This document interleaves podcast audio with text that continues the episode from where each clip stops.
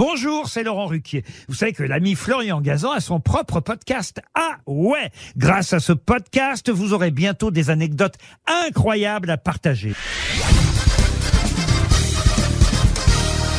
Salut, c'est Florian Gazan. Dans une minute, vous saurez dans quel pays inattendu est née la salade César. Ah ouais?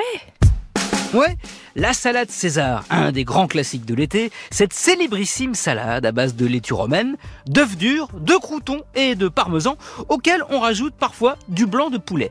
Son nom pourrait faire croire qu'elle nous vient tout droit d'Italie, en hommage à l'empereur Jules du même nom, César, et pourtant, pas du tout.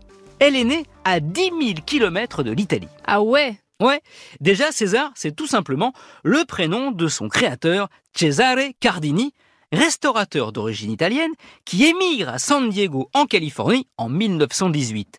Il y ouvre un restaurant qui se prend en pleine figure deux ans plus tard, la prohibition. Fini le Chianti, la grappa, le limoncello, interdit d'en servir aux clients. Pas une bonne nouvelle pour le chiffre d'affaires de Cardini. Mais il a alors l'idée maline d'ouvrir un établissement à Tijuana, une ville mexicaine qui touche la Californie.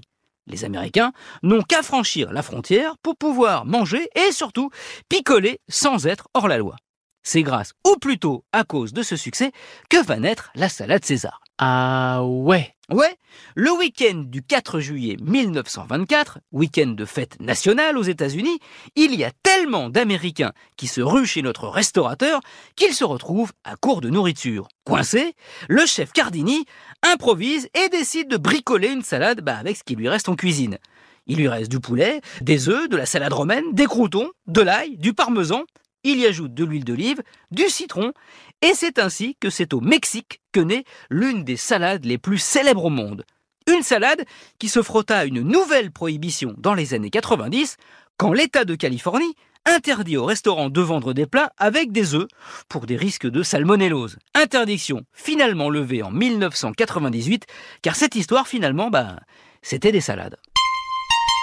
Merci d'avoir dégusté, comme une bonne salade, cet épisode de ouais Retrouvez tous les épisodes sur l'application RTL et sur toutes les plateformes partenaires. N'hésitez pas à nous mettre plein d'étoiles et à vous abonner. À très vite et bon appétit.